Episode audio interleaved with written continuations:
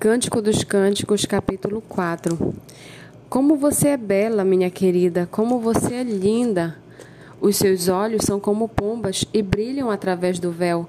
Os seus cabelos são como um rebanho de cabras que descem ondeantes do monte de Leade. Os seus dentes são como um rebanho de ovelhas recém-tosquiadas que sobem do lavadouro. Cada um tem o seu par, e nenhuma está faltando. Os seus lábios são como fio de escarlate e a sua boca é linda. As suas faces são como romã partida, brilham através do véu. O seu pescoço é como a torre de Davi, edificada para arsenal. Mil escudos pendem dela, todos os escudos de soldados valentes. Os seus seios são como duas crias gêmeas de uma gazela que pastam entre os lírios.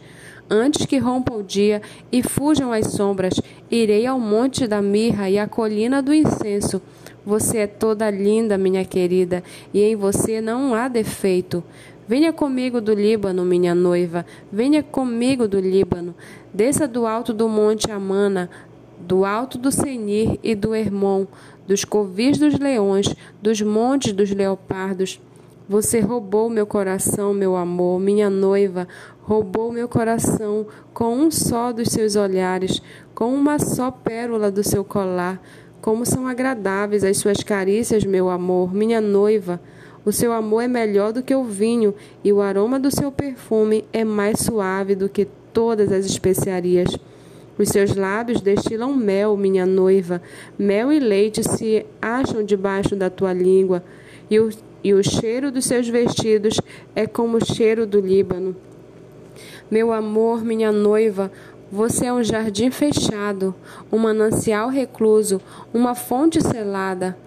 Os seus renovos são um pomar de romãs, com frutos excelentes, renas com nardos, nardo e açafrão, cálamo e cinamomo, com todo tipo de árvores de incenso, mirra e aloés, com todas as principais especiarias.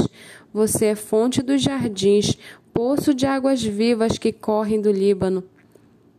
Desper, desperte vento do norte e venha vento do sul, sopre o meu jardim para que se derramem os seus aromas, que o meu amado venha ao seu jardim e coma os seus frutos excelentes.